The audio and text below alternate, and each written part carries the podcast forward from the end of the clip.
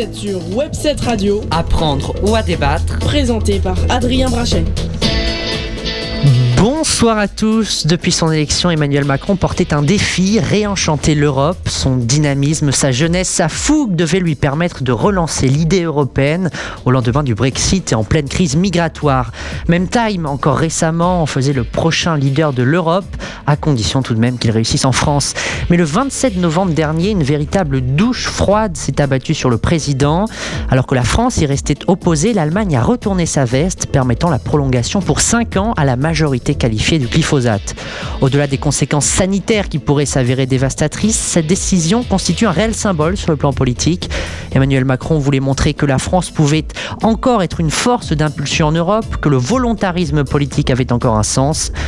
Mais comme le dit, Nat- comme le dit Natacha Polony ce week-end dans le Figaro, l'objectif était, je cite, de faire mentir ceux qui craignent un abandon en race campagne des promesses en matière d'environnement, après le cafouillage sur l'interdiction des néonicotinoïdes, l'entrée en vigueur supposément provisoire du CETA et le recul sur les engagements autour du nucléaire. En fait, il s'agissait de montrer que le renoncement n'est pas la matrice de la vie politique actuelle, que le mot promesse ne regroupe pas que des vœux pieux et surtout que cette Europe pouvait être une force face aux obstacles, aux lobbies, aux freins pour répondre à des défis aussi déterminants que la question de la santé publique.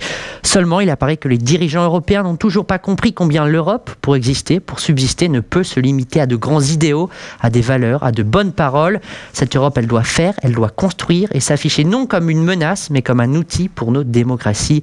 L'Europe doit plus que jamais envoyer des signaux forts à ses citoyens, sinon la rupture entre les institutions et le peuple européen sera définitivement consommée. Et justement, aujourd'hui, nous allons nous intéresser à des Français qui expérimentent directement, presque charnellement l'Europe, puisque vivant à la frontière française, ils en vivent les échanges. Mais je vous propose d'abord de saluer euh, ceux qui vont euh, vous accompagner, chers auditeurs, à mes côtés ce soir. D'abord Robin. Bonsoir Robin. Bonsoir Adrien, bonsoir Arthur. Ah, ça, ça marche toujours mieux avec le micro. Il est ouvert, il est ouvert. le micro. Bah alors Arthur, ça se passe pas en régie. Bon bah bonsoir Adrien, bonsoir Arthur, bonsoir me- monsieur Andrieux. Je suis ravi d'être là sur, euh, sur le plateau d'apprendre à débattre Et, pour une nouvelle, euh, nouvelle saison. et puis, euh, comme d'ailleurs une nouvelle saison. Ça a déjà commencé depuis un moment. Et puis, euh, et puis bien sûr, Arthur, toujours à la réalisation. Bonsoir toujours. bonsoir à tous. Oui, ça, Alors, ça je- change, ça me change de l'habitude. Et pour, cette, euh, pour ce 96e numéro de Apprendre à débattre, nous recevons le journaliste Gérald Andrieux qui revient d'un périple de 2000 km à pied le long de la frontière terrestre française à la rencontre de la France périphérique. Il en a fait un livre, Le peuple de la frontière, et nous allons en débattre ce soir. Et il y aura bien sûr, euh, comme d'habitude, à la fin, les tops et les flops, ainsi que nos deux pauses musicales. Et tout de suite, je vous propose donc d'aller à la rencontre de notre invité. Notre invité, Présentation. Bonjour Gérald Andrieux. Bonjour. Alors vous êtes journaliste indépendant, vous avez été rédacteur en chef à Marianne, vous êtes membre du comité Orwell, présidé par Natacha Polony et qui a publié en 2016 Bienvenue dans les pires des mondes, le triomphe du soft totalitarisme. Mais d'abord revenons un peu en arrière. En 2012, vous couvrez les candidats de la gauche de la campagne présidentielle, François Hollande, Jean-Luc Mélenchon, Eva Joly. Mais vous sortez de là déçu, frustré. Vous avez l'impression d'avoir passé beaucoup de temps avec les équipes des candidats et pendant ce temps de ne pas avoir rencontré ceux qui font vraiment l'élection, les Français. Qu'ai-je vu de la France si ce n'est des gares, des aéroports, des halles et des chambres d'hôtel, des zéniths, des palais des congrès, des gymnases et des salles des fêtes Qu'ai-je retenu des Français croisés sur ma route Rien, écrivez-vous. C'est alors que naît une idée un peu folle à l'heure des chaînes d'infos en continu et de la course folle au buzz. Vous décidez de vous lancer dans un périple de 2000 km le long de la frontière euh, terrestre française, de Calais à Menton, d'octobre 2016 à mars 2017, en pleine campagne présidentielle. Et ce voyage au cœur de la France périphérique, vous le racontez dans Le Peuple de la frontière, paru tout récemment aux éditions du Cerf.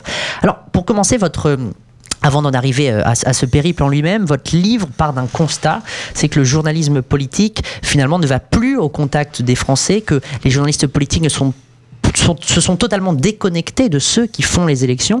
Comment vous expliquez ce phénomène? Alors je crains qu'en fait, euh, ils ne soient jamais allés au contact des Français. D'accord, c'est même pas plus, c'est même pas jamais. plus. ouais. Non, non, qu'il y ait une forme de déconnexion dans le métier de journaliste, euh, évidemment, mais chez les journalistes politiques, il s'est toujours pratiqué de cette façon, c'est-à-dire de façon euh, totalement hémiplégique, où on est censé suivre les candidats au plus près, copiner avec leur équipe de campagne, euh, obtenir de bonnes phrases, savoir qui ils veulent tuer au prochain coup. Euh, mais en définitive, les lecteurs, lui, on le croise jamais. Et Hmm. ça, ça- ça a toujours été le cas, en fait, dans le journalisme politique. C'est un journalisme, euh, je, je le dis euh, vraiment euh, sans, sans, sans vouloir attaquer mes, mes confrères. hein. Il certains le font avec euh, beaucoup de talent, mais c'est un journalisme que je trouve très pauvre, en fait. On, on croise très peu ses sources. La vérité n'a pas grand sens en politique, Hmm. puisqu'une phrase énoncée pourra être contredite deux secondes après.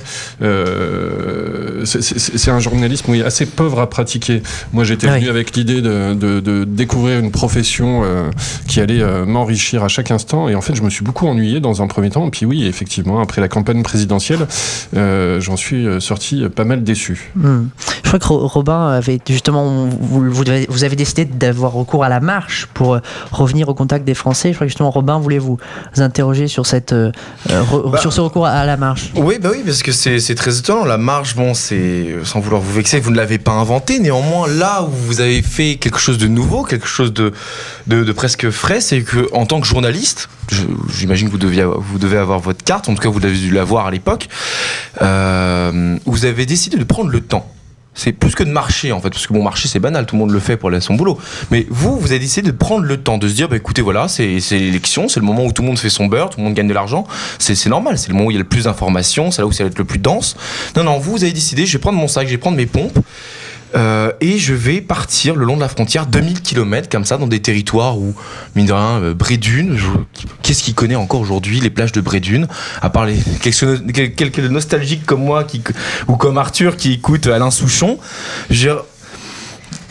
la première question que je voulais vous poser, même avant d'entrer dans votre bouquin, qui, est- qui palpitant et qui en même temps est, d'une sobriété à toute épreuve, qui est- c'est pour moi, c'est pour moi d'ailleurs quelque chose de positif. Qu'est-ce qui vous, qu'est-ce qui vous a poussé à vous dire, euh, je vais marcher, tiens, comme ça? Est-ce que vous étiez un grand marcheur jusqu'à maintenant, euh, un de ces chevronnés du running, comme on en voit tous les jours aux quatre coins du bois de Boulogne et du bois de Vincennes, avec des poumons encrassés de, de goudron et de, bi- de- de bitume, ou alors euh, ça vous est venu comme ça Voilà, je me dis, tiens, il faut que, faut que j'arrête quelque chose là. Alors, on vient de se rencontrer là physiquement il y a quelques minutes. Vous l'aurez peut-être pas constaté, mais je suis pas le mec le plus athlétique de la terre. Euh, effectivement, la, la marche, c'est pas moi qui l'ai inventé. euh, C'est vieux comme euh, la nuit des temps. En tout cas, c'est vieux comme l'homme qui s'est euh, dressé debout. Donc, euh, non, il y a rien de nouveau dans la marche.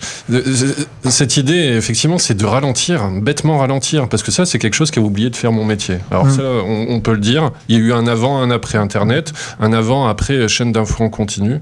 Euh, donc l'idée, oui, c'est de ralentir, prendre son temps, euh, euh, laisser la place au hasard, euh, aller à la rencontre pour du bon, prolonger la rencontre quand c'est intéressant, savoir s'éclipser quand on commence à, gêner, choisir le chemin de droite parce que la colline est, bien plus jolie ou le chemin de gauche parce que le village qu'on aperçoit au bout est plus sympa, faire confiance aux gens qu'on rencontre sur la route pour, pour qu'ils vous expliquent que non, non, le village d'après, il n'y a pas grand chose d'intéressant. En revanche, vous avez une bonne histoire et des bons, de bonnes personnes à rencontrer. Puis d'ailleurs, je vais vous donner leur adresse vous allez dormir chez eux.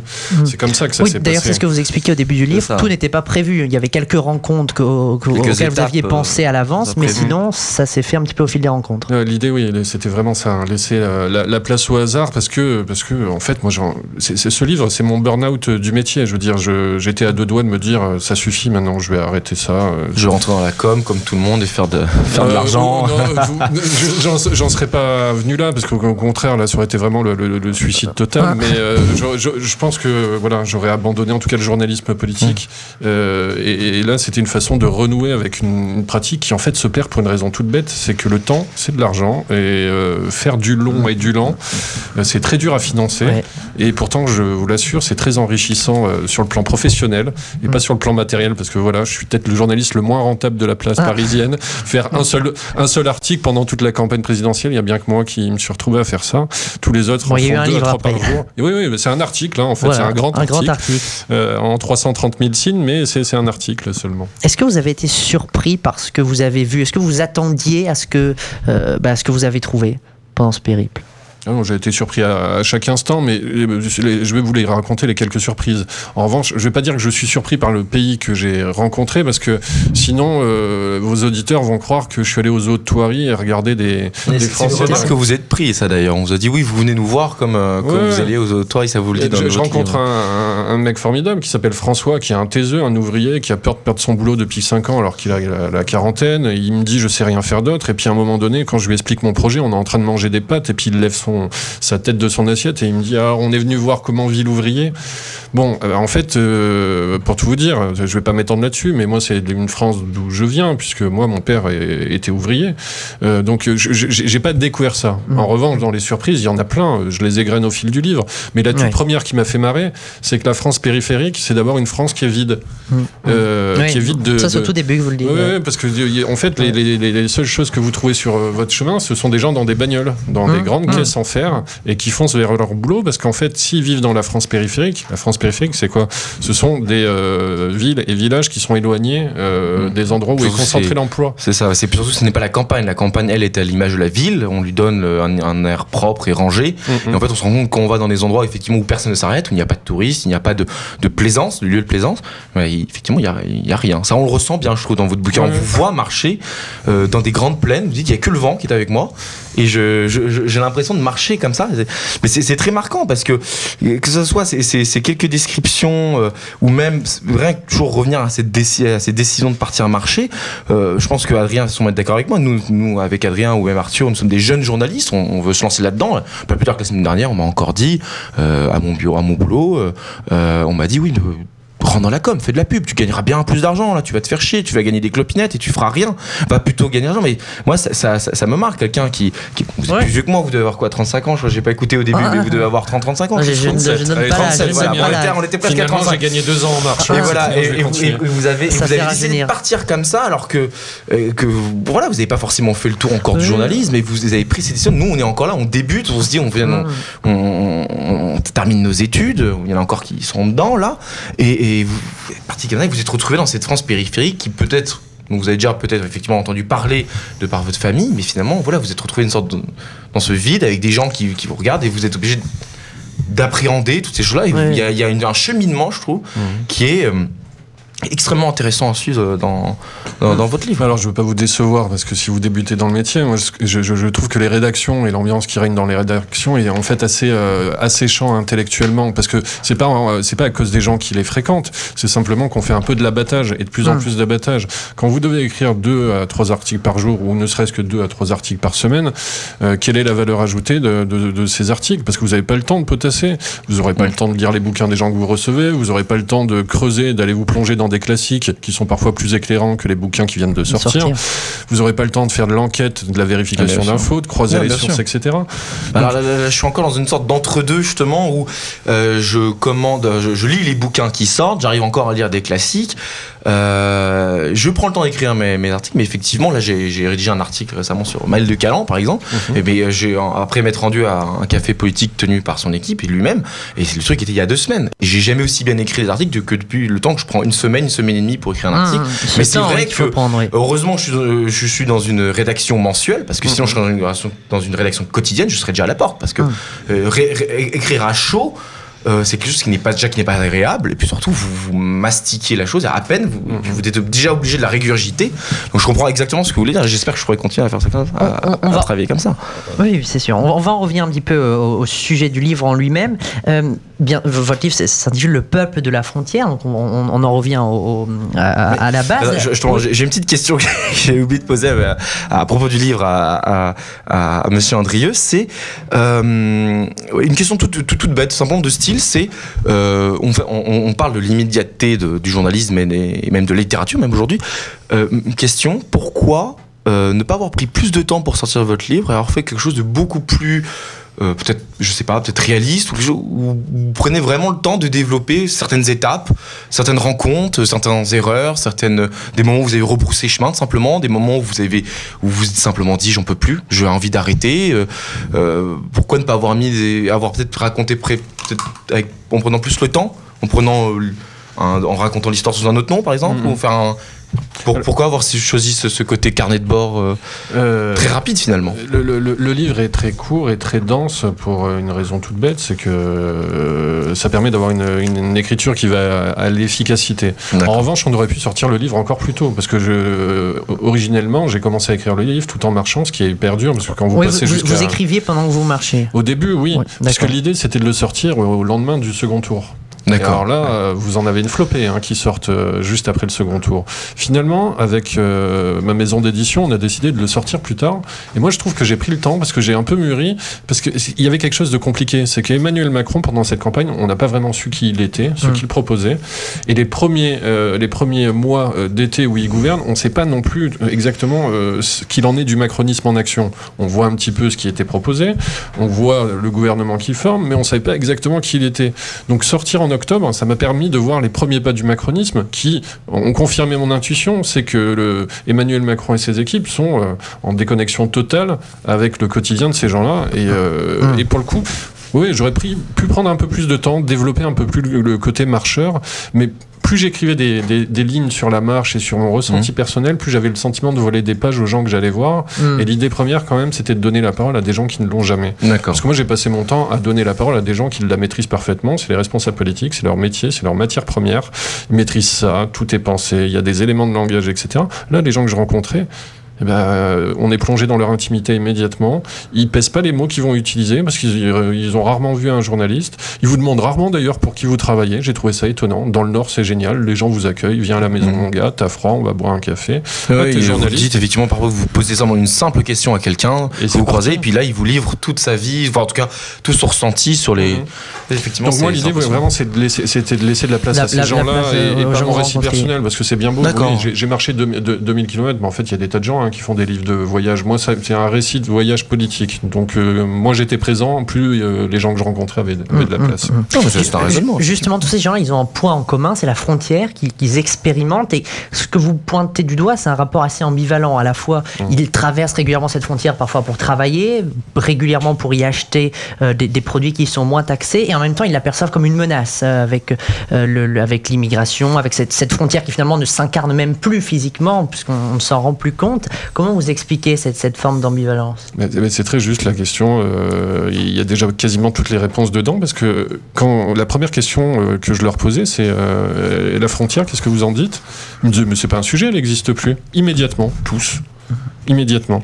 Et en fait, cette ambivalence, c'est que quand vous discutez avec eux, ils vous expliquent qu'ils la franchissent. Et s'ils la franchissent, c'est qu'elle existe encore, au moins socialement, économiquement, fiscalement, souvent avec le Luxembourg et la Suisse. ils la franchissent souvent par défaut sans s'en rendre compte pour aller se procurer. Alors ça va être ou du tabac, de l'alcool, mais ça va être aussi d'autres genres de produits. Ça peut être des produits ménagers. Puis il a franchise aussi pour aller travailler. Travailler, oui. Parce que euh, pas mal de pays ont aspiré l'emploi en fait, ont aspiré l'emploi et aussi des recettes fiscales, ce qui explique que euh, là on est à la périphérie de la France euh, dans ce que la France périphérique peut donner de pire. En fait, on a un avant-goût de la mobilité imposée que va que, que, qu'a instauré en modèle un petit peu Emmanuel Macron. C'est un concentré du. De, moi je trouve c'est un concentré de la France de, de, demain que pour, pour, le coup moi je refuse un peu. Hein. Mmh. C'est-à-dire euh, mmh. des services publics qui ont disparu, des commerces qui ont fermé, des gens qui sont enfermés dans leur voiture parce qu'il n'y a plus de boulot, il faut parcourir, parcourir et parcourir encore des kilomètres pour aller mmh. trouver du boulot. Donc voilà, c'est euh, à l'approche de la frontière, on a, on a, plein de sujets qui s'entremêlent. Je trouve que la, frontière en tant que telle, euh, moi j'aurais voilà, aimé faire un bouquin que sur la frontière. Euh, ça sera peut-être pour une prochaine fois, mais c'est surtout, il y, en a eu des très bons. Alors moi j'invite les auditeurs à lire Éloge des frontières de Régis Debray, c'est une pure merveille. Puis il y a d'autres livres comme Michel Fouché, qui est un géographe, qui écrit de très très bons bouquins sur, sur la frontière. Mmh. Voilà. C'est un peu plus aride, mais c'est des, des, livres merveilleux. D'accord, des, des, bons conseils pour nos auditeurs. D'ailleurs, ce qui est intéressant avec ce terme de frontière, c'est que vous expliquez que cette frontière, donc on la, on, la, on la voit de moins en moins quand il s'agit de la frontière nationale, mais qu'au sein de la société, il y a de plus en plus de frontières entre communautés, entre milieux sociaux. Euh, et ça, ça c'est aussi un peu le paradoxe. Ah bah, moi, j'adore ça en ce moment. Je peux dire sur toutes les antennes que euh, détruire la frontière de l'État-nation, on fait ressurgir partout, parce qu'on a un exemple, par exemple, c'est la Catalogne. Alors en hein France, on a moins de problèmes de séparatisme régionaux, mais effectivement, on a des frontières qui apparaissent partout. Ça va être euh, chacun son identité, chacun sa communauté. Donc la multiplication du communautarisme, euh, c'est pas étranger au phénomène de la mondialisation, de la globalisation et de la disparition de la frontière de l'État-nation. Il y a quelques années, vous teniez ce discours où vous étiez euh, taxé d'être euh, un dangereux souverainiste quand les mots étaient pas pires. Mais sauf que aujourd'hui, tout le monde le voit. On nous a promis un monde sans frontières et en fait, elles ressurgissent de toutes parts. On n'a jamais autant demandé de frontières et de et de. Oui, c'est tout le paradoxe. Alors, l'Europe, on n'a jamais eu autant de pousses identitaires, même si les pousses identitaires écossaises française, catalane, euh, corse, sarde, sarde depuis bien longtemps, même quasiment depuis de toujours. Mais c'est vrai qu'on n'a jamais vu autant de ressentiments, même de, ressentiments amers envers justement ces, ces grandes communautés qu'on essaie de former en Europe et qui, bah, on, on voit finalement les, les, limites, quoi, les frontières, Et- paradoxalement. Et les gens ont besoin de frontières, mais de- derrière le mot frontière, ça va être les, les- les- les- les- ils ont besoin de repères, euh, Mm. besoin de limites. C'est important les limites. On nous vend un monde sans limites, Mm. sans frontières et sans limites, euh, avec une croissance toujours plus folle, alors qu'on voit bien qu'on n'arrive plus à tenir euh, les objectifs de croissance que les gouvernements se sont fixés. Euh, ça, c'est les gens le formulent pas tel, tel quel. Hein. Ils vont pas disserter pendant des heures avec moi sur la frontière, mais c'est en discutant Mm. avec eux qu'on perçoit ce genre de choses, l'envie d'avoir, euh, je sais pas, des repères. Hmm, hmm. Justement, en parlant de différents groupes, de différentes, euh, oui, de, de différents groupes sociaux, notamment dans euh, dans le Crépuscule de la France d'en haut qu'il a publié il y a, je crois pas en septembre de cette année, mais le- en septembre d'avant, Christophe Guy, qui était à l'origine du concept de France périphérique, parle carrément du retour d'une lutte des classes invisible Ouais. et inconsciente. Est-ce que est-ce que c'est ce que vous avez ressenti sur le Euh, terrain? clairement. Il y a quelques jours, j'étais invité au Parti Socialiste. Ils font des ateliers de la refondation. Oui. Alors, il y avait personne dans la salle. C'était assez génial. On m'a expliqué qu'ils étaient en train de s'engueuler en bureau national sur un texte sur l'Europe. C'était, c'était, complètement fou, surréaliste. J'ai- Moi qui suis allé souvent à Solferino pour mon travail. C'était vide, c'était lugubre. Et la question du débat, c'était euh, comment identifier et résoudre les nouvelles inégalités? Alors la deuxième partie du sujet était euh, faut-il pour cela revenir aux classes sociales? Et donc on m'a donné la parole en introduction. J'ai jeté un franc en leur disant bah moi les gens que j'ai rencontrés en fait ils y sont déjà revenus aux classes sociales. C'est marrant que vous au Parti socialiste vous en- vous, vous posiez la pas rendu compte. voilà, vous posiez la question et, et- et en fait, euh, ils sont revenus aux classes sociales, les gens que j'ai rencontrés, mais ils considèrent qu'il y en a deux. Euh, Il y a eux, puis il y a vous, ou il y a eux et puis nous, puisque je me suis mis dans le lot. hein. Après tout, les journalistes, on est identifiés comme Ouais. faisant partie euh, de l'élite, au même titre que l'élite euh, euh, politique ou économique. Donc oui, non, le- le- le- c'est intéressant parce que Christophe Guy, lui, a souvent été euh, accusé de tous les mots. Oui, euh, on l'a- dans- on l'a dans- beaucoup dans- critiqué, dans la ouais. Son, son- son dernier bouquin, le, Crépuscule- le crépuscule de la France euh, d'en bas, si je me trompe pas, D'en haut, d'en haut. pardon. euh, c'est vraiment un bouquin où il revient euh, ouais, à cette idée de lutte des classes. Ouais. C'est un bouquin très à gauche, moi, je trouve. Hmm. Vraiment, vraiment très, très à gauche. Hmm.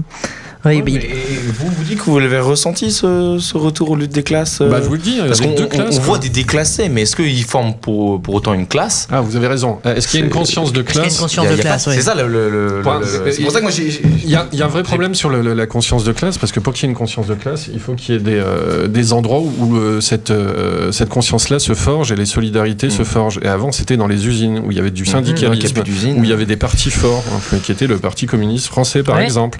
Mais en fait, le, le travail ouvrier n'a pas disparu. On nous dit toujours la classe ouvrière a disparu. Non, le travail ouvrier et le travail manuel n'a pas disparu. Je prends un exemple tout bête. Moi, en Savoie, j'ai rencontré des saisonniers. Je, je le raconte un peu, ils morflent. Euh, les saisonniers, qu'est-ce que c'est si ce n'est des euh, ouvriers d'une industrie qu'on ne nomme jamais telle quelle? C'est l'industrie du tourisme. Euh, les saisonniers à la montagne, le mec qui est perchiste en bas des pistes et qui a un téléski va passer sa journée à donner à des touristes leur perche, Mhm. c'est un travail. Manuel. Ouais. Le problème, c'est qu'il fait ça six mois dans l'année, qu'il est logé dans des conditions de merde, et euh, il n'a pas d'endroit où euh, va se nouer sa conscience de classe, puisque le reste du temps, euh, il- potentiellement, il va être éleveur, et le reste du temps, il va aller s'occuper seul euh, de, de- de ses bêtes. Pour qu'il y ait une conscience, il faut qu'on ait un vis-à-vis, il faut qu'on ait un camarade. Ça, c'est les vieux mots. Et, et il faut avoir un semblable avec qui discuter. Là, le travail manuel est de plus en plus isolé, explosé. C'est une société qui est atomisée. Donc, qui évidemment, a, qui a, qui a atomisé même, j'ai envie de dire. Est-ce qu'il n'y a pas, euh, je sais pas si c'était franchement voulu à la base, mais aujourd'hui, on, vous faites le, très bien le constat. Vous dites qu'il n'y a plus de lieu de sociabilisation, plus de lieu de prise de conscience. Mm, mm. Alors, on va pas rentrer dans le complot et dire que ça a été voulu à un moment par ceux d'en haut, justement, mais est-ce qu'il y a finalement c'est- cette, cette externalité n'arrange pas finalement ceux qui, bah, les, les, les gens comme, euh, comme Emmanuel Macron ou le Parti socialiste qui, qui effectivement ne voient plus de Et Ils n'ont plus, ils n'ont plus besoin de- d'eux. Ils n'ont plus, ils n'ont plus c'est besoin. même pas qu'il y a plus besoin d'eux, c'est qu'il y a, plus d'endroits où il y a une critique qui se formule finalement. Ils peuvent Ouais, tranquillement continuer à voguer. Vous le dites, ça, ça, ça m'a, ça m'a marqué. Ça m'a pas surpris, mais ça m'a marqué quand vous dites dans, dans votre livre, vous dites oui, euh, moi Emmanuel Macron, quand, quand je suis rentré après cinq mois de marche chez moi à Paris, on m'a dit alors qu'est-ce que pense la France périphérique des, de Emmanuel Macron? Vous dites, je n'ai pas entendu parler une seule fois d'Emmanuel Macron dans le fin fond des, des provinces. J'en ai En entendu cas- un petit peu, mais en tout En cas, tout cas, on n'a pas eu. on- Il n'y a pas de détestation ou de. C'est plus du désintérêt, de les gens ne parlent pas d'Emmanuel Macron. À, à l'époque, il n'y avait pas de détestation, il n'y avait pas de colère. Ça a peut-être changé parce que là, les premières mesures prises par le Ouais. gouvernement, je veux dire, elles sont assez salé pour ces gens-là. Euh, bon, euh, alors à l'époque, je vais reprendre un petit peu votre formule. Mmh.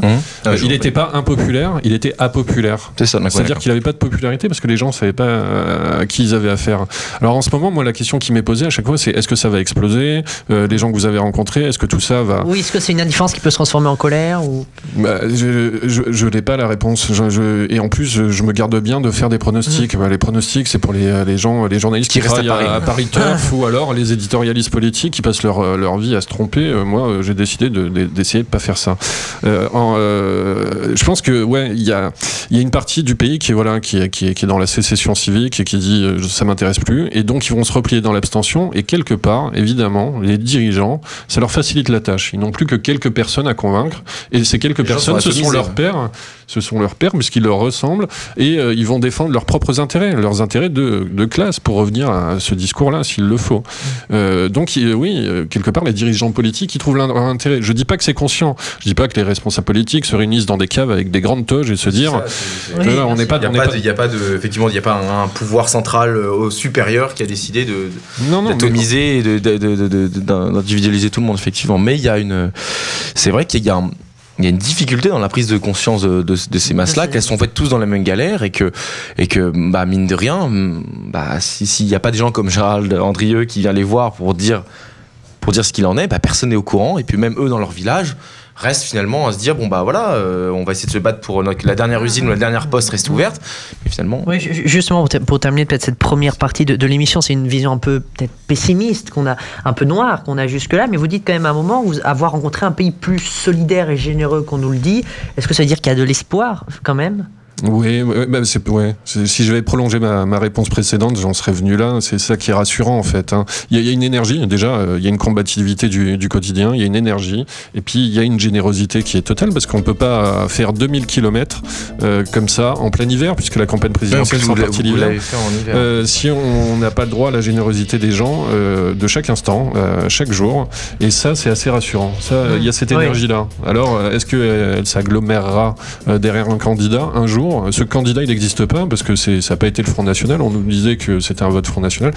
Oui, ils votent beaucoup pour le Front National, mais pas seulement. Euh, Il y a beaucoup d'abstention surtout. Oui, surtout.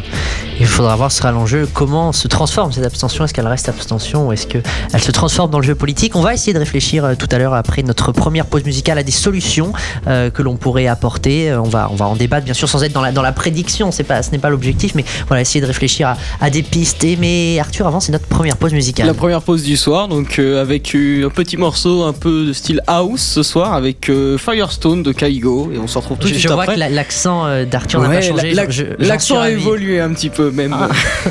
Bah, Allez, à tout de suite sur Webset Radio.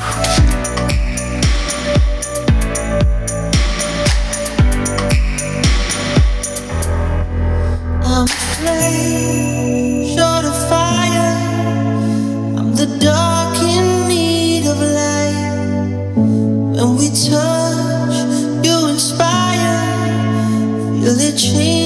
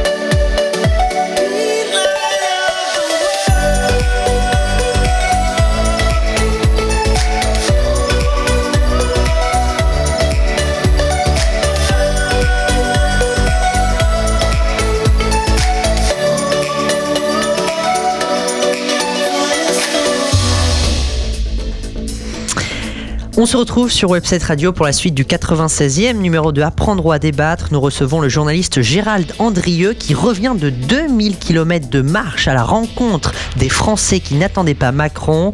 Ces Français de la France périphérique. Mais après avoir fait le constat de cette situation, quelles peuvent être les solutions? On va essayer d'y réfléchir. C'est un sujet qui concerne finalement plus ou moins directement les jeunes, hein, puisque c'est une question d'avenir aussi, tous ces territoires. Euh, c'est notre grand débat.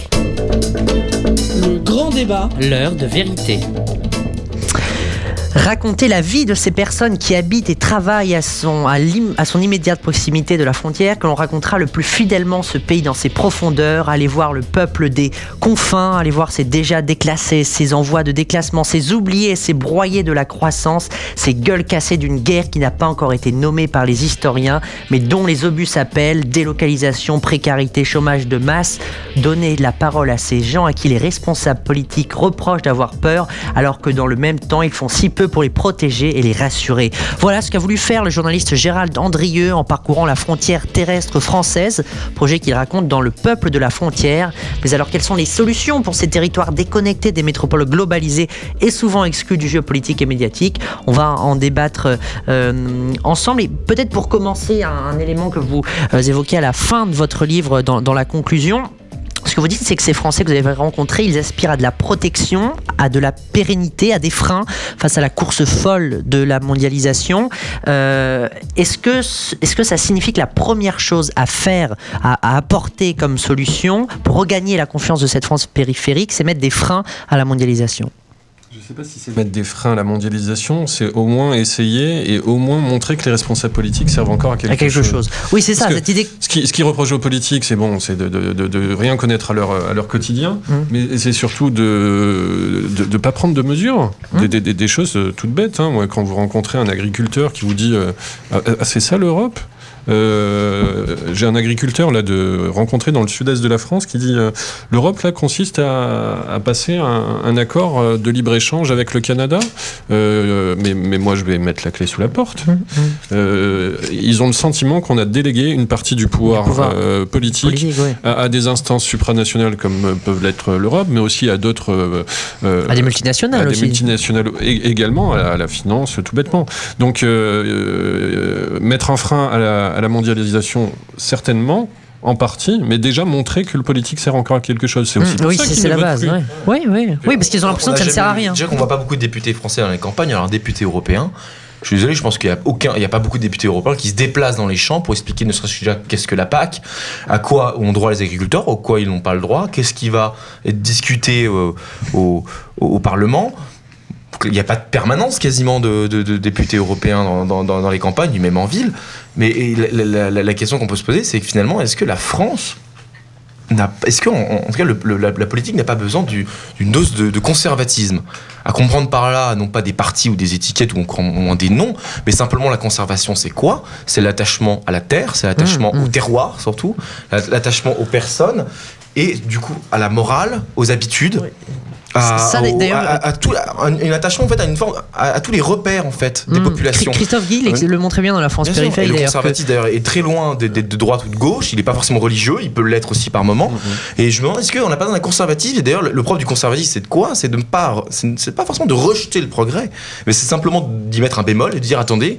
Nous avons inventé plein de choses merveilleuses. Nous sommes en train de- d'avoir des, des avancées comme jamais nous n'en avons jamais eu. Peut-être que nous devrions prendre le temps de réfléchir.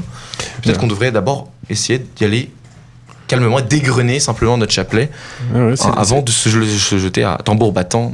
C'est assez juste. Aujourd'hui, on, nous a, on nous a instillé l'idée que le, le progrès, c'était le mouvement. Et d'ailleurs, euh, euh, Emmanuel Macron, son, sa, sa formation politique s'appelle En Marche. Alors Mm. moi qui étais marcheur, euh, j'ai bien compris que c'était pas le Mm. même En Marche. Là, c'est une injonction à accompagner le grand mouvement.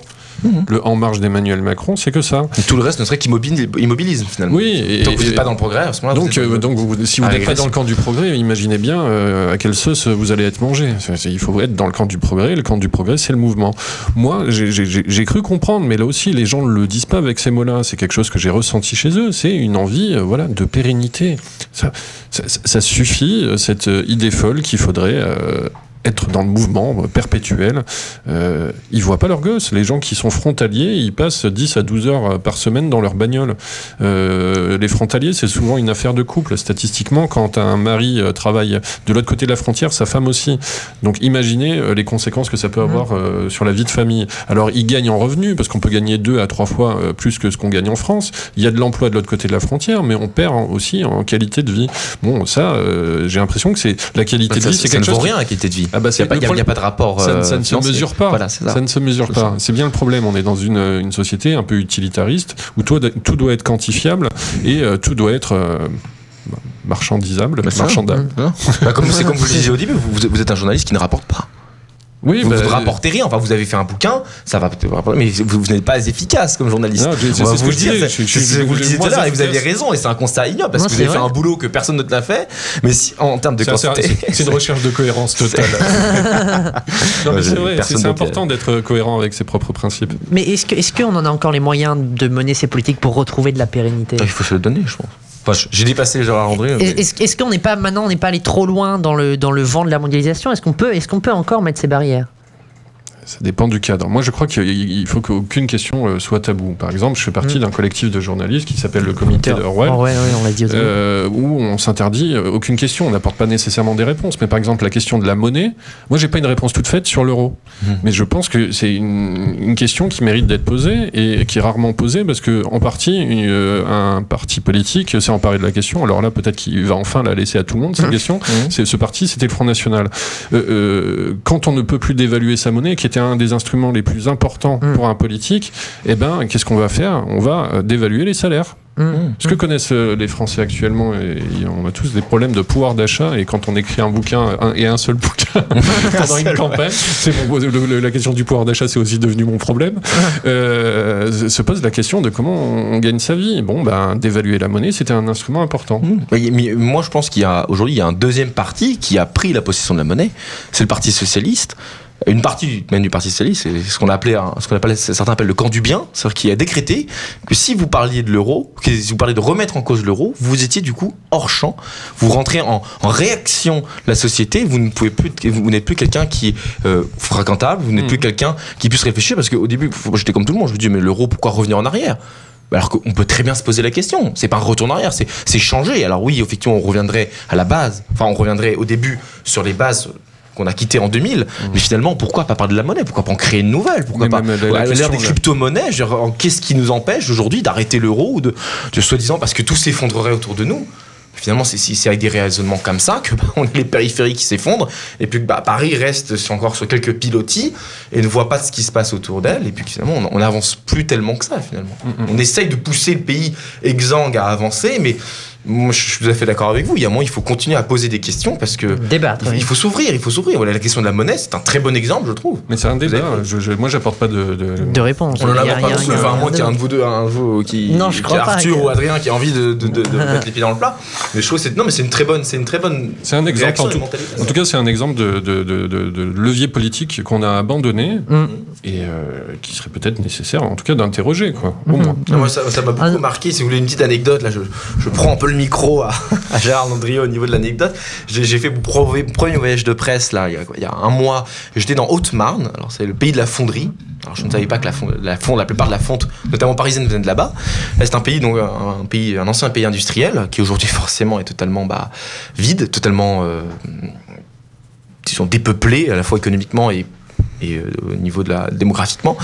Et alors j'ai appris que c'était le département qui était en pointe en termes d'alimentation en internet très haut débit. Alors c'est le, le, le- le département hors Île-de-France qui a la meilleure action, la meilleure, la, la meilleure, euh, le meilleur accès pardon à l'internet très haut débit. Meilleur débit internet. Voilà. Mais alors les types là-bas, ils ont euh, 10 gigas ou enfin, dans des, euh, 10 mots par seconde euh, tous euh, chez eux d'internet par seconde.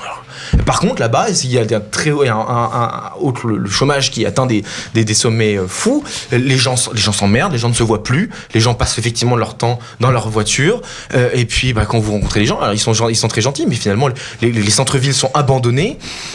Allez, à- allez, à- allez à Saint-Dizier, aller dans des villes comme Chalon en Champagne, mais c'est c'est c'est c'est c'est la mort. Essayez d'aller même de prendre le train de Chalon en Champagne à Joinville. Vous avez deux heures d'attente devant vous vous ne pouvez pas y accéder, même en petit Mmh. TER. même en petit- Vous avez Alors, 10 ju- 15 justement, juste- et vous ne pouvez pas y aller en train parce qu'il n'y a pas les horaires, parce qu'il y a pas Ju- ju- Justement, il y, a- il y a un débat qui il y a un débat qui se pose par rapport à ces zones-là, à ces zones rurales, et c'est ce que dénonçait un peu Christophe Guy dans, dans la France périphérique, c'est qu'il disait on a beaucoup concentré la politique pour les de la ville, quoi, la politique pour les territoires sensibles sur les banlieues, mais on a pendant longtemps finalement oublié ces territoires ruraux. Est-ce que vous, vous partagez cette analyse? Alors, je, je connais euh, ces parties-là du, du travail de Christophe Guilluy. Moi, je- j'ai plutôt tendance à pas essayer d'opposer deux France pour une question. Oui, il faut pas les mettre en concurrence, mais, Oui, oui. que- Mais je, je- je comprends, effectivement. Lui, il, il relève des données statistiques. En effet, la politique de la ville a été concentrée euh, sur les, euh, les, les banlieues et les euh, quartiers euh, populaires à proximité euh, des villes. Moi, je ne vais pas l'opposer et je vais utiliser un argument de, de Christophe Mmh. Guilluy lui-même. Euh, c'est que la France périphérique, c'est donc il a inventé le- ce Oui, terme. c'est lui qui a inventé le Il concept. a, il, il a permis d'identifier ces gens, de leur donner un nom et de leur donner un visage. Mais dans le- l'expression France périphérique, il y a le mot périphérique qui laisse entendre que ça serait une marge, Mm. que ça serait un à côté. Alors qu'en fait, lui-même, Christophe Guilluy, explique que c'est euh, euh, 60% de la population De la et 90% des villes françaises, des communes françaises. Mmh, mmh. Donc en fait, c'est c'est pas un à côté, c'est une majorité. À partir du moment où c'est une majorité, moi j'ai pas envie d'opposer la France périphérique à, à qui que ce soit ou à quelconque partie du pays. La France périphérique, c'est le pays, Mmh. c'est la majorité. Hum, hum. Oui, donc il faut, il faut pas mettre en concurrence les Ce territoires. n'est pas là où les capitaux vont en premier, ce n'est pas là où euh, les Oui, c'est efforts, tout le- plus c'est d'efforts tout- sont c'est- faits, c'est tout le paradoxe. où... Effectivement, c'est, c'est un, un paradoxe. Mais c'est très intéressant que vous, vous releviez ça, parce que c'est... Bah, parce qu'en fait, si on regarde bien, la minorité est au pouvoir.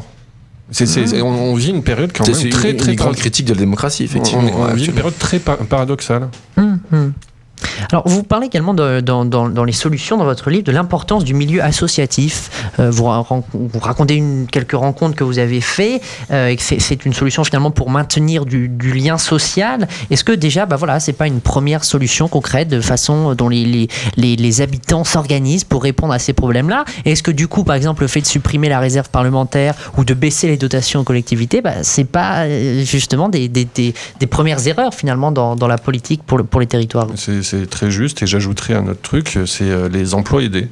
Mhm. Euh, en fait, il y a des statistiques, alors euh, les chiffres varient euh, sur combien coûte un emploi aidé et combien coûte par exemple un emploi qui a été généré par le CICE, Mhm. dont l'idée a été soufflée par Emmanuel Macron à l'oreille de François Hollande à l'époque. Euh, je me rappelle d'une étude euh, de France Stratégie qui avait été publiée dans euh, les colonnes de l'humanité. Euh, alors vous me direz c'est l'humanité, mais il n'empêche, euh, un emploi du CICE coûtait entre 300 000 et 600 000 euros. Alors on va même retenir que la fourchette la plus basse, 300 000 emplois pour générer un seul, euh, 300 000 euros pour générer un seul emploi. Bon, finalement, un emploi aidé euh, que, que le gouvernement actuel s'apprête à, à- à- veut diminuer, veut diminuer le nombre. Je suis pas sûr que ça coûte 300 000 euros. Hmm. Je suis pas sûr du tout. Ah oui.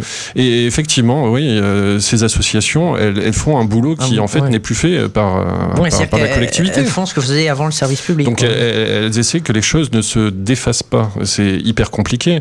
Euh, heureusement qu'il y a ces énergies-là. Heureusement, puis il y a des gens aussi qui trouvent de l'épanouissement euh, là-dedans. Euh, J'ai rencontré des gens euh, remarquables. Une dame, euh, je, je parle d'elle en Alsace, elle passe des heures et des heures courbée en deux dans son champ, elle est maraîchère. Et en fait, elle part pas en vacances, elle part dix jours par an en Mhm. vacances. Oui, c'est ça, Elle va, dans le sud, elle va dans le sud-est et le reste de son temps, en fait, quand elle s'occupe pas de ses légumes, elle s'occupe d'enfants malades, de- de- de- d'enfants frappés par de graves maladies qui sont hospitalisés. Et elle, elle organise des tas de choses. Elle fait des bouquins, elle organise des, con- des conférences, des dîners, etc. Voilà, ces ces gens-là sont formidables. Quand je parlais d'énergie tout à l'heure, euh, elle fait partie des gens les plus énergiques qui soient parce que c'est c'est un- une sacrée bonne femme. Hmm. Euh, alors, on parlait, de- on parlait un petit peu de l'Europe tout à l'heure. Et qu'est-ce qu'il faudrait que l'Europe fasse concrètement pour ces territoires-là? Est-ce que l'Europe doit laisser faire chaque État euh, et dire on va laisser justement là-dessus la souveraineté de, de- de chaque État? Ou est-ce qu'il faut euh, au contraire une action directe de l'Europe sur ces territoires? Bon, là, il n'y a pas de réponse absolue, bien évidemment. Mais... Je, je sais pas, mais j'ai l'impression que l'Europe euh, a une vision à nouveau euh, comptable des choses. En tout cas, euh, c'est- vu de haut, c'est vu de loin. Effectivement, les députés européens, moi, moi non plus, c'est une, vraie bonne chose. J'ai pas, je me demande s'ils ont des permanences. Bah, je- J'en suis pas sûr. Vous. Ils sont On élus sur des, grands, sur, Sur des, des grandes, grandes des, des grandes régions, ouais, et je crois qu'ils veut- qu'ils veulent revenir à des, des- à des listes pour les prochaines européennes en 2019. Liste régionale, c'est en discussion, effectivement. Oui, parce que pour pour l'instant, il y avait quatre euh, zones, il me semble. De, Bon, la France de- était divi- ouais, divisée en quatre zones, il me semble bien, mais bon, ça ne voulait rien dire. C'était des grands, un grand Est, le Nord, l'Île-de-France et une grande partie du Sud.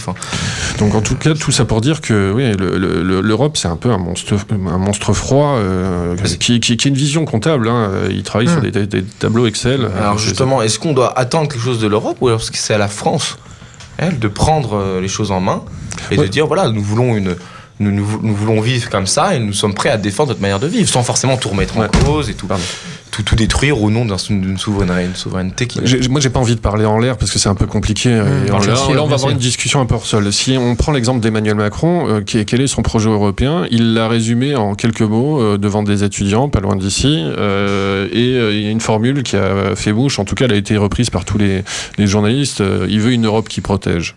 Alors ça tombe bien puisque moi je dis il y a un besoin y de a besoin de protection. protection. Mais euh, une Europe de, qui protège, c'est quoi? Moi, j'ai envie de l'amener. J'ai envie de partir avec Emmanuel Macron. On va aller à la pointe des Ardennes. On va aller à Givet. On va rencontrer les anciens de Celatex. C'est une usine de- qui fabriquait du fil et qui a fermé en 2000. Je consacre tout un chapitre à eux. Et si vous leur expliquez que son projet à lui, enfin, si lui va devant eux et leur explique que son projet, c'est une Europe qui protège, ils vont être morts de rire. Parce qu'en 2000, quand ils ont fermé, euh, c'est leur propriétaire, c'était un groupe autrichien qui s'est barré avec les brevets. Et donc l'Europe qui protège, en fait, ils connaissent. Euh, L'Europe protège rien du tout. Et euh, s'ils attendent quelque chose, c'est que leurs responsables politiques élus, dont ils ont les noms, Mhm. c'est-à-dire leurs députés, Leurs députés, leurs ouais. maires, euh, leurs présidents, euh, leur premier ministre, etc., fassent quelque chose pour eux. Ils Mhm. attendent rien d'une instance comme l'Europe. La plupart ont très bien Mais- compris mais- que rien ne viendra de là-bas. D'ailleurs, quand on regarde les études, les, les- les Français font très confiance aux maires, notamment. Euh, en revanche, dès qu'on va au niveau national, au niveau européen, là, il n'y a plus personne. Et, et en plus, c'est ça qui est hyper marrant. Tout le long sur mon chemin, j'ai rencontré des maires qui étaient élus et ils étaient parfois avec une étiquette qui était en total désaccord ou, euh, avec le, le résultat des autres élections. Je, je pense à, à Ussigny-Godebranche, à la frontière Lorraine. C'est une, une mairie euh, très à gauche. Je rencontre un adjoint qui est PCF. Le reste du Mhm. temps, il explique que les gens votent pour le Front National. Dans une autre ville, à Ungersheim, le maire est écolo, élu depuis 1989, et le reste du temps, pour tous les autres scrutins, c'est le Front National qui est en tête. En fait, les gens, ils sont capables de faire euh, la part des choses. Ils veulent connaître leurs euh, dirigeants euh, Locaux. et ils veulent qu'ils soient comptables. Si ils ont quelqu'un qui fait et qui ne se contente pas de dire, ils vont le réélire. C'est aussi bête que ça. Mhm. Ils attendent de- des responsables politiques qu'ils fassent, qu'ils arrêtent de dire. Hmm. Fina- Finalement, c'est assez basique hein, comme, euh, Oui. comme chose. Mais est-ce que la solution, c'est une démocratie à une échelle plus locale, plus de régionalisme? Ouais, moi je suis un peu, je suis un peu jacobin, mais il faut dire que c'est assez séduisant là pour avoir traversé les, les- les territoires. On voit bien que, que, par exemple, ce maire à Ungersheim fait un travail merveilleux et il est un peu seul parce que il se, il se vit un peu comme le village gaulois entouré euh, des, légions euh, romaines. Euh, il fait son petit truc, ça déplaît. c'est un maire que je dirais aujourd'hui non aligné parce qu'il se reconnaît pas non plus dans Europe Écologie Les Verts. Il a été vaguement encarté. me un parti pour le coup très bien déraciné aussi. ouais. Ouais, et bon, lui, voilà, il est écolo, mais en fait, c'est pas un écolo de la parole, c'est un écolo de l'action. Il fait tout. Il fait, il vraiment tout. Il, il a toutes les clés dans dans- c'est une commune de 2200 habitants. Il m'a fait visiter sa, sa commune. Il a les clés de chaque bâtiment. Il connaît le fonctionnement de chaque machine. C'est un truc de fou quand même. Bon, bah voilà, ça c'est un, un élu qui fait. Donc euh, c'est assez- ça c'est assez rassurant parce que ça veut dire que l'action politique, elle peut être, euh, elle peut être Elle récompensée. peut être récompensée. Oui, Ouais. il n'y a pas de fatalité. Peut-être pour, pour terminer, avant qu'on passe à notre deuxième pause musicale plus au top et au flop, euh, on parle depuis le début de cette heure de la France périphérique, de euh, cette France un peu déclassée, mais est-ce qu'on la fantasme pas aussi un peu? Est-ce qu'il n'y a pas une tendance à en faire un grand groupe, euh, justement, cette majorité silencieuse, mais est-ce qu'elle n'est pas un peu fantasmée quand même? Bah, le, le- problème, c'est qu'à partir du moment où il y a une appellation, ça devient un gimmick et les responsables politiques vont l'utiliser à la tribune, vont en Mm. parler. Euh, Ils ont l'impression d'avoir utilisé une marque déposée et d'avoir répondu à une clientèle. Oui, c'est bon, ils l'ont dit, donc c'est bon, dit, ils ont leur fait, le, le- le- ouais, le job est fait. Donc, euh, et vous avez raison. C'est, euh, en fait, j'en reviens à l'idée de tout à l'heure. C'est la majorité. Donc, euh, la majorité, elle est disparate. Hmm. Et Oui. euh, la France périphérique, c'est une France euh, aussi multiple que, euh, que tous les autres pays. Pourquoi, pourquoi vous, alors c'est peut-être une suggestion pour d'autres travaux, ne pas vous, in- ne pas vous être intéressé aussi aux frontières maritimes, euh, puisque par exemple dans, sur la, la façade euh, euh, ouest, ils expérimentent la aussi d'une certaine façon, à travers les ports notamment. Oui, oui, mais c'est alors c'était une- d'abord une question de temps. Oui, il m'aurait j'imagine, fallu bien deux ans sûr, pour faire le tour de sûr. France exactement. Par ailleurs, prochain voyage peut-être. oui, oui, oui, peut-être, mais ça sera une toute autre France. La, la, la, la frontière terrestre, moi je la trouve trouvais intéressante parce que c'est un lieu de conflit, un Mm. lieu de friction. Et euh, j'avais aussi en- envie de voir ça. Quand vous êtes en Alsace et sûr. qui vous parle du voisin allemand, là aussi, on est dans une relation un peu ambiguë, un peu particulière, un, un peu amour-haine. C'est ça. Merci Gérald Andrieux. Vous restez avec nous pour euh, les, les tops et les flops. Mais juste avant, c'est euh, notre pause musicale, notre deuxième pause Notre musicale. deuxième et dernière pause musicale de la soirée avec un titre choisi magnifiquement bien par Robin ce soir. Petit Vez- flambon de terroir et le plat pays. ouais. Vesoul de Jacques Brel. C'est tout de suite d'apprendre au débat sur Webset Radio. T'as voulu voir Vierzon et on a vu Vierzon. T'as voulu voir Vesoul et on a vu Vesoul.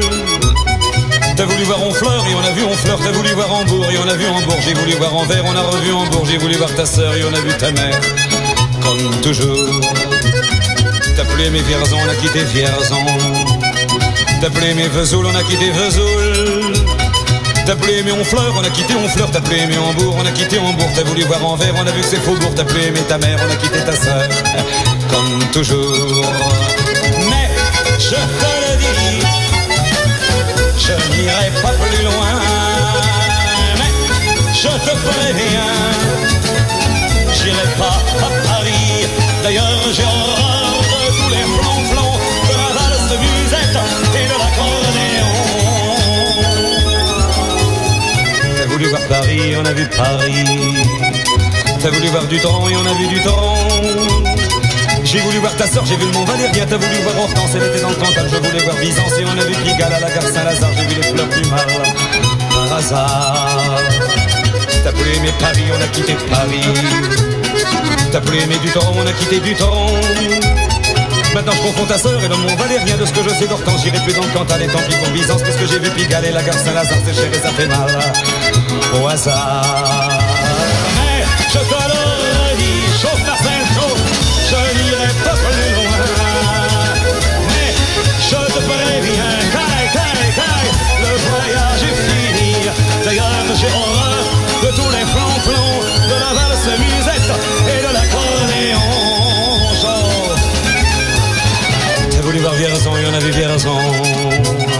T'as voulu voir Vesoul et on a vu Vesoul.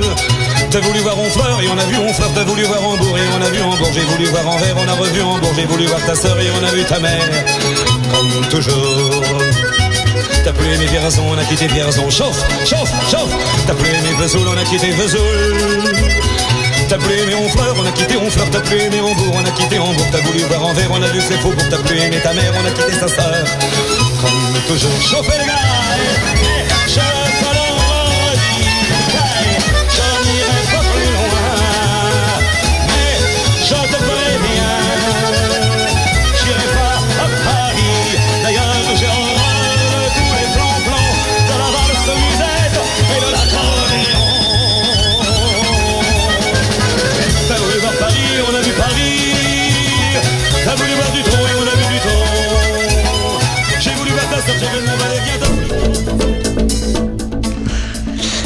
On se retrouve pour la fin du 96e numéro de Apprendre à débattre avec le journaliste Gérald Andrieux qui publie Le peuple de la frontière aux éditions du Cerf.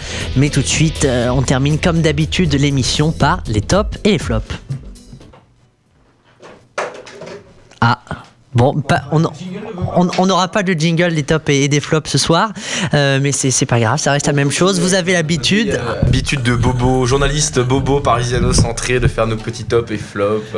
C'est une habitude qu'on Un bien top, un flop, quelque chose qui vous a plu dans l'actualité, Ouais, bah quelque chose qui vous a déplu. Mais, des gens qui, qui nous écoutent nous ont dit d'ailleurs que c'était un, des moments qu'ils préféraient parce que euh, bah, c'est le moment où Sorte de on. barque de fabrique. on- euh, non mais et surtout on parle un peu de, de tout et, de rien, ça permet d'évoquer des sujets dont on n'a pas forcément eu le temps de parler. ouais. On va commencer par Arthur. Un top, un Euh, flop. oui, si tu veux, donc je suis en train de régler ce petit problème. Euh, oui, bah moi j'ai un top et un flop ce soir justement pour, c'est bien, c'est le principe. Euh, alors mon top c'est le bébé du zoo de Beauval qui a enfin, euh, dont Brigitte Ah. Macron a enfin trouvé un prénom, voilà, donc il s'appelle Yon Meng Hum. et voilà c'est déjà une Qui star. signifie Je n'en sais Ah, strictement Parce que rien. ça je n'ai- signifie quelque chose. je n'ai pas vu fait tout à euh, chinois euh, Ça- LV2. ça signifie quelque chose. Je ne sais plus quoi, mais ça signifie quelque chose. Et, euh, mon Et- f- et mon flop, justement, c'est euh, Donald Trump qui remet de l'huile encore sur le feu entre la Corée du Nord et la Chine. Euh, voilà, ça risque de péter à un moment ou un autre. On ne sait pas, on ne sait pas quand ni comment, mais voilà. Non. On n'est pas pressé que ça pète exactement. Robin, Moi, moi, vu que l'heure est à l'optimisme, et puis c'est quand même bientôt l'apéro, hein, parce qu'on parle de la France périphérique, mais il faut aussi savoir en déguster les, les magnifiques euh, pépites du terroir, donc un bon saucisson notamment, un bon vin de Lorraine. ça pourrait être très sympa. Non, moi j'ai deux tops, parce qu'il n'y a pas de mal à se faire du bien. Tout d'abord, bah, c'est euh, la sortie euh, d'un livre. Alors, Désolé de vous faire la concurrence, Gérald Landrieux. On a droit d'en lire euh, plusieurs dans l'année. C'est- C'est autorisé. C'est autorisé. C'est pas obligatoire en France, mais c'est autorisé. C'est la nostalgie de l'honneur de, de, Va- de monsieur Van der Plassen, qui est le petit-fils du, général Jean Crépin, compagnon de la Libération, euh, et euh, qui a été colonel dans la deuxième DB lors de la libération de la France dans l'armée du général Leclerc. C'est un magnifique bouquin que je vous conseille très bien, que, que je vous conseille, qui, qui, relate ces, ces faits de guerre, qui a une- comment dire, une, qui a un côté narratif, un peu comme dans le livre de Gérald Landry aujourd'hui, qui vous raconte comment certains hommes se sont battus à une époque et ont pris des engagements qui aujourd'hui, malheureusement, on ne serait pas, tout le monde ne serait pas capable de prendre. Il y a un contexte, des choses, mais bon, c'est c'est toujours bien de le dire. C'est un bouquin que je vous conseille. Et le deuxième, on, on parlait de territoire, bah moi je vous parlais euh, du documentaire de Guillaume Baudin, qui, j'espère on, on retrouvera sur ce plateau, qui s'appelle euh, Zéro Phyto 100% Bio, qui parle des cantines biologiques qui ont été mises en place sur le territoire. Il prend l'exemple de, plusieurs villes 100% biologiques, comme Versailles, Grand-Sainte euh, dans le nord, ou même Bagarre dans le pardon, Bagarre dans le dans le dans le sud en Provence.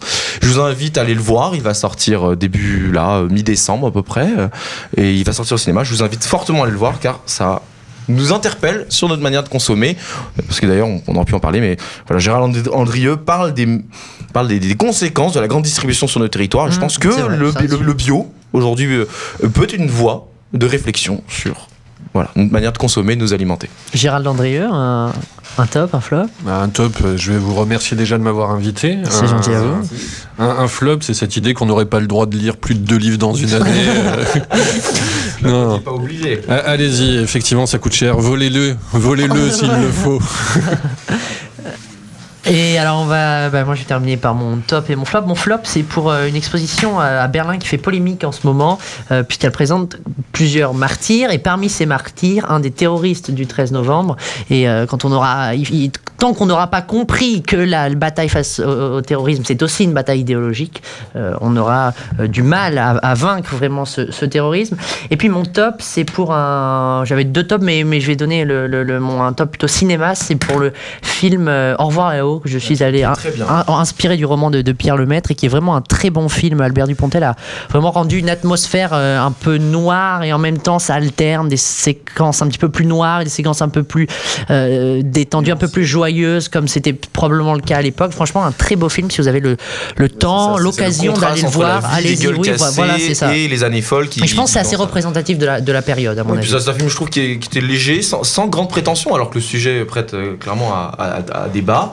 C'est quand même euh, effectivement un, des- un- un couple, enfin deux, deux hommes qui montent une arnaque au monument aux morts euh, au moment des années folles, avec un avec un officier, euh, un ancien officier d'armée Joué par par, Laurent- Laurent. Lafitte, très bien d'ailleurs, qui est un- qu'une crevure monumentale, puisqu'en fait il, il se fait de l'argent en fait en, en, en- en resquillant sur les cercueils. Sur En les fait, cercueils, il découpe ouais. les cadavres des soldats morts pour essayer de, De garder- gagner- gagner, de l'argent sur les, cercueils.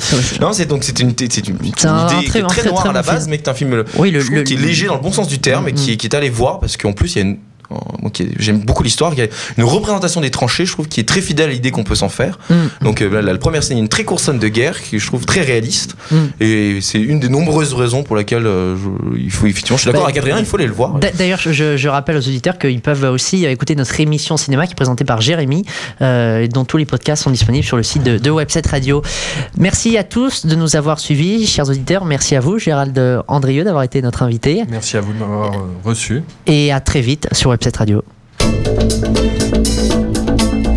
C'était Apprendre Ou à débattre. tous les vendredis 19, 20h.